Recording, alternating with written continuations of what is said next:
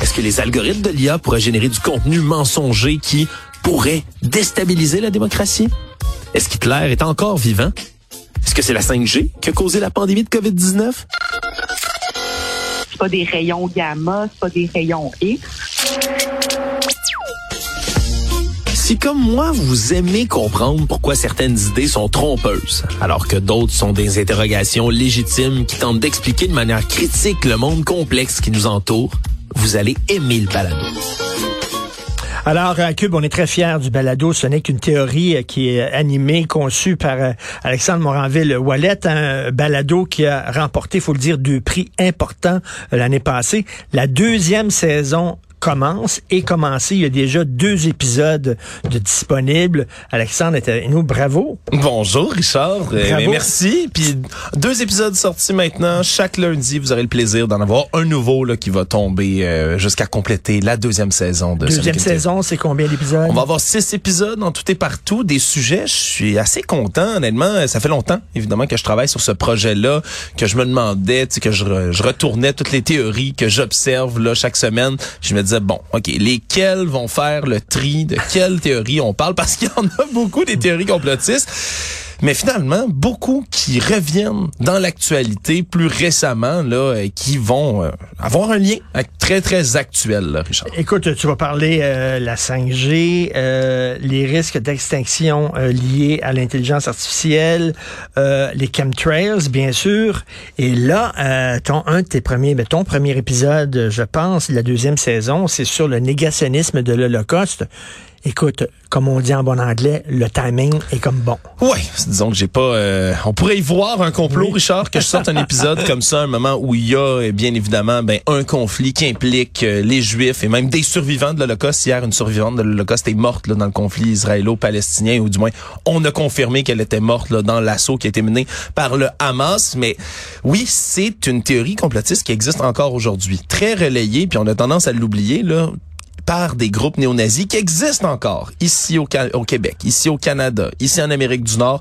Il y a des groupes néo-nazis qui continuent d'alimenter cette théorie-là selon laquelle jamais les camps de concentration n'auraient existé ou du moins on n'y aurait pas massacré des Juifs. C'est-à-dire, c'est ça, ça aurait été des camps de travail, mais ça n'aurait pas été des camps euh, d'exécution puis d'extermination. Oui, dans la tête de certaines personnes qui sont, je le rappelle, souvent des gens qui font l'apologie du nazisme, ben eux vont dire, ben non, vous savez, là, ça a été inventé par la suite pour justifier la création de l'État d'Israël, où les États-Unis ont inventé tout ça quand ils sont entrés là dans l'Allemagne, justement pour vilipender les Allemands, puis être capable de, de donner un statut spécial aux Juifs. Tout ça, évidemment, orchestré par les Juifs eux-mêmes, selon cette théorie complotiste-là.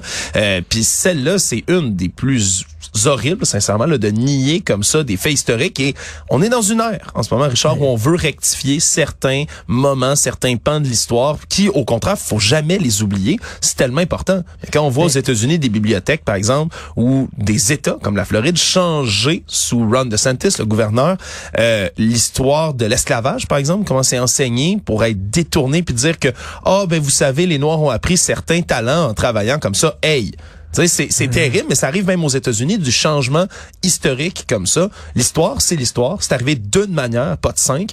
Puis on est obligé d'y faire face. Puis c'est pour ça que je parle, entre autres dans cet épisode-là, avec un survivant de l'Holocauste. Quelqu'un qui a survécu les persécutions nazies, qui s'est caché en France, dont le père a survécu à Auschwitz, on marche de la mort jusqu'au camp de Dachau. C'est, c'est vraiment bientôt, bientôt, Alexandre, heureusement, là, on les filme, ces gens-là, on les enregistre et tout ça. Il y a le fameux projet de, de Steven Spielberg d'essayer de, filmer le plus de témoignages possible de survivants de l'Holocauste parce que ces gens-là, ben, ils sont rendus très vieux. Oui. Et à un moment donné, on va lire dans le journal, le dernier témoin euh, de l'Holocauste est mort. Après ça, il y en aurait plus, les gens qui étaient là. Oui, puis c'est pour ça que j'ai été privilégié, sincèrement, d'avoir accès à cet homme-là qui, euh, M. Lawang, lui, a évidemment un vécu absolument extraordinaire, mais est à un âge très, très avancé et lui-même est un enfant lorsque ça s'est produit, ce qui veut mmh. dire qu'il en reste presque plus là, des victimes qui étaient des adultes à ce moment-là, pendant l'Holocauste, pendant la Shoah, il y en a presque plus. Donc, c'est important de lui parler. Évidemment, on ne parle pas que de sujets extrêmement lourds dans Ce n'est qu'une théorie. Puis tu vois cet épisode-là, je trouvais ça important là, de rectifier que cette théorie-là du négationnisme de l'Holocauste est absolument épouvantable. De parler à quelqu'un qui l'a vécu pour rappeler à quel point ben, il y a des horreurs dans la guerre. C'est encore plus pertinent maintenant. Mais on parle aussi de toutes les théories autour des nazis, Richard, de manière plus large, parce que s'il y a une fascination autour du régime nazi, là, des gens qui croient qu'Hitler aurait survécu à la guerre, des gens qui croient que Adolf Hitler aurait même installé une base en Antarctique pour aller cacher des nazis. Euh, on va on va s'amuser à explorer tout ça. Je parle à un historien de l'Allemagne, je parle à toutes sortes de personnes qui vont m'aider à comprendre et vous aider surtout à Ben, comprendre. J'imagine, il y a, y des gens qui croient qu'il y a eu un enfant, puis que le, le- le fils ou le petit-fils d'Adolf Hitler euh, va continuer son œuvre. Ouais, il Voilà. y, il y a toutes sortes de théories, honnêtement, qui circulent. Puis il y en a, il y en a beaucoup, mais on prend le temps là de les explorer avec tout ça. Mais là, tu parles aussi, il va y avoir un épisode, ben, tu as eu un épisode là, disponible pour la deuxième saison sur les, les aliens puis les ovnis. Oui.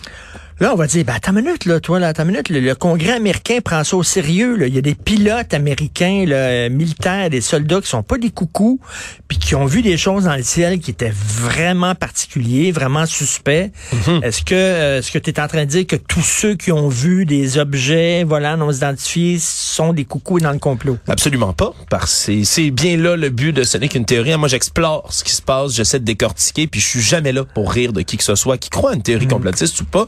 Et c'est pas complotiste de parler là d'objets volants non identifiés. Puis d'ailleurs, je prends le temps là, avec un astrophysicien, le directeur du planétarium derrière est venu euh, à l'émission au balado pour en parler avec moi, expliquer que maintenant c'est même pour ça que la NASA et les États-Unis essaient dans la communauté scientifique de changer le terme qu'on utilise parce que ovni c'est toujours associé là, depuis euh, War of the World dans la guerre des mondes, c'est toujours Oui. associé les ovnis euh, à des extraterrestres. Pourtant, c'est objets volants non identifiés, ça a aucun lien avec de la vie d'ailleurs. Puis c'est pour ça que maintenant on parle de PAN des phénomènes aériens non identifiés. C'est un terme qui essaye de changer justement pour pas que les gens aient encore ovni mais ça reste ovni ou UFO en anglais, le terme qui est privilégié par le grand public pour en parler.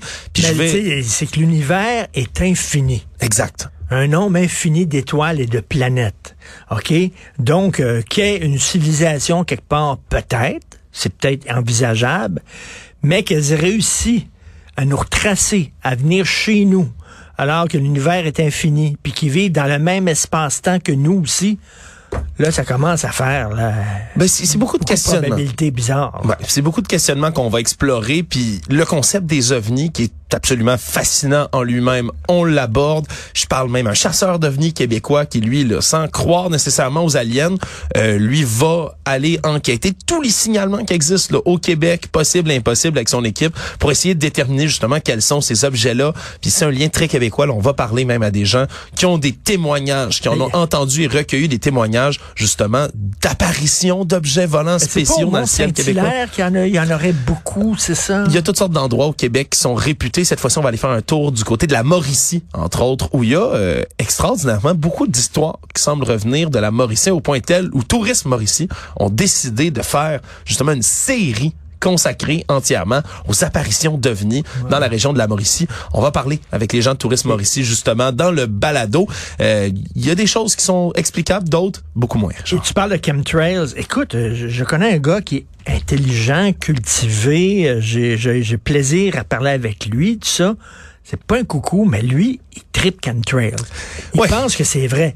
Puis là, je dis, voyons donc, pourquoi on mettrait des produits chimiques dans les avions? Pourquoi? Pour contrôler la température? Ah ben là après ça, il y a à peu près toutes sortes de théories possibles et impossibles, Richard, sur qu'est-ce que les chemtrails font, hein, parce que entre eux, les gens qui croient aux chemtrails s'entendent pas exactement sur c'est Ça, c'est quoi. les, les- les- les avions qu'on voit voler, puis des fois, il y a comme de la fumée qui Ouais. sort de la buée, en fait, là, qui Ouais. sort de l'avion. là. C'est de la condensation, c'est de la vapeur d'eau, c'est tout simplement ça, Mais mais les autres, ils croient, ils croient, quoi? un épandage de produits chimiques euh, quelconques, que ce Donc- soit pour donc, les- stériliser la population, Les compagnies, contrôler. les, les compagnies d'aviation sont dans le bag. Ouais. Ils sont là-dedans. ou du moins les pilotes, Richard, ou du moins il y a, il y a après ça, ça prend la dimension complotiste qui est toujours complexe. Comment tu peux inclure autant de gens dans une Ben même oui. histoire quand euh, tu dis un secret à trois personnes, puis il y en a deux sur trois qui vont aller le raconter à Ben tout le monde qui peuvent dès qu'ils ont l'occasion. C'est certain a cette composante-là qui est toujours extraordinaire. Mais comme j'ai envie de faire œuvre utile aussi, ben on, on va parler de chemtrails. Je parle beaucoup de chemtrails en même temps qu'une autre théorie complotiste qui s'y rattache beaucoup dans cet épisode-là, parce que qui dit chemtrails dit certaines personnes qui pensent que ces produits chimiques-là manipulent le climat que c'est pour soit causer le réchauffement climatique, soit essayer de le combattre. Et ça vient rejoindre une autre théorie complotiste. Les gens qui ne croient pas au réchauffement climatique, Richard, sont beaucoup, qui sont nombreux. Les météorologues au Québec, là, on avait parlé à Gilles Briand, on a parlé à toutes sortes de personnes dans la dernière année qui se font harceler par des gens en ligne qui les menacent, qui les insultent en leur disant c'est pas vrai ça, c'est un complot le climat, vous êtes en train de nous embarquer dans un gouvernement mondial en nous faisant peur à cause des réchauffements climatiques. Euh, pardon, les changements climatiques existent. Puis j'ai, je prends l'occasion lors de cet épisode-là de parler de chemtrails, oui, mais aussi de parler du fameux complot climatique qui a un impact qui est bien réel. On peut rire des gens qui disent ça, mais il y a plusieurs personnes qui ne croient pas ou qui croient partiellement au réchauffement climatique, qui sont des élus maintenant et qui votent des lois. Est-ce que tu es découragé? C'est-à-dire, Carl Sagan, avant de mourir, le grand astronome, puis il faisait la vulgarisation scientifique, avant de mourir, a écrit un livre qui était un peu son testament, puis il disait, moi, je vois dans l'avenir les, lumières, le savoir reculer, puis l'arrivée d'un nouveau, un nouvel obscurantisme, un âge, un âge des ténèbres, et puis on va revenir à la religion, puis on va revenir à toutes sortes de théories de complot, puis ça. Ben, Christy, il l'a vu, là, il l'a prévu on est dedans. Est-ce que tu es découragé des fois quand tu vois ça? Moi, la bonne nouvelle, c'est qu'on a ton balado. mais, euh, mais est-ce que tu es découragé de voir ça? Euh, je suis pas découragé. Des fois, très, j'allais dire un peu, mais très cynique. Souvent, c'est c'est c'est mon moyen de défense le mental contre contre tout ça. Mais je le vois venir aussi, je te dirais, Richard, sans parler d'un air d'obscurantisme. La beauté avec et la religion et les théories du complot. Je fais un grossier amalgame, mais ils ont quand même ensemble euh, un point commun qui est de rassurer les êtres humains en offrant des explications simples à des phénomènes extrêmement compliqués. C'est ça la beauté des théories du complot. C'est la beauté aussi, Richard, de la religion. C'est que tu vas expliquer quelque mm. chose. Puis c'est, ça semble compliqué. Puis le monde, puis la pollution, les réchauffements climatiques, les avions qui passent dans le ciel. Puis là, t'es dépassé par les événements. L'économie va mal. T'as l'impression que les gouvernements s'entre-déchirent, qu'aux États-Unis, il y a plus rien qui va dans le gouvernement, que Justin Trudeau fait rien au Canada. Là, t'es là, puis tu, tu capotes, tu paniques.